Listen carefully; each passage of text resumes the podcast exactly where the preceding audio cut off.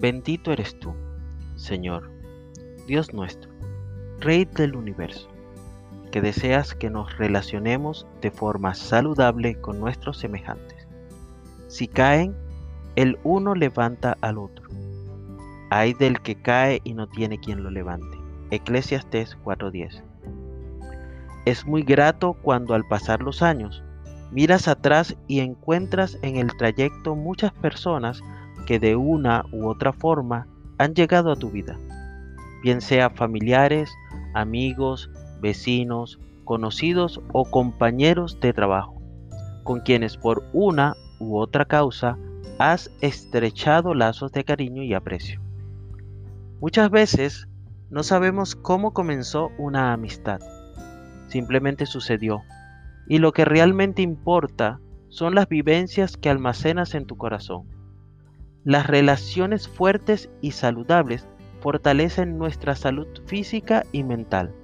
Aparte de mostrarnos que le importamos a otros, nos da la oportunidad de ver más allá de nosotros y de entregar amor.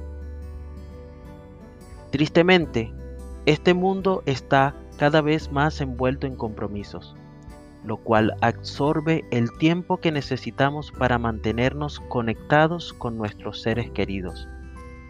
Años atrás realizábamos con frecuencia viajes a una zona de playa, en donde gran parte de la carretera era doble vía. Eso ocasionaba que te concentraras en pasar la mayor cantidad de autos que podías encontrar para más adelante no ocasionar retraso.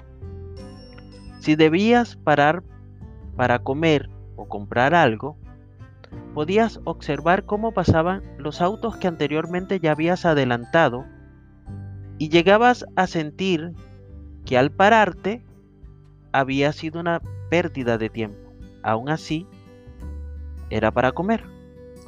En ocasiones, pareciera que la vida fuese igual. Sentimos que si paramos, perdemos. Realmente es lo contrario. Si paras, ganas. Ganas tranquilidad, aprecio, amistad y sentirás paz, ya que te enfocarás en lo que realmente importa en la vida.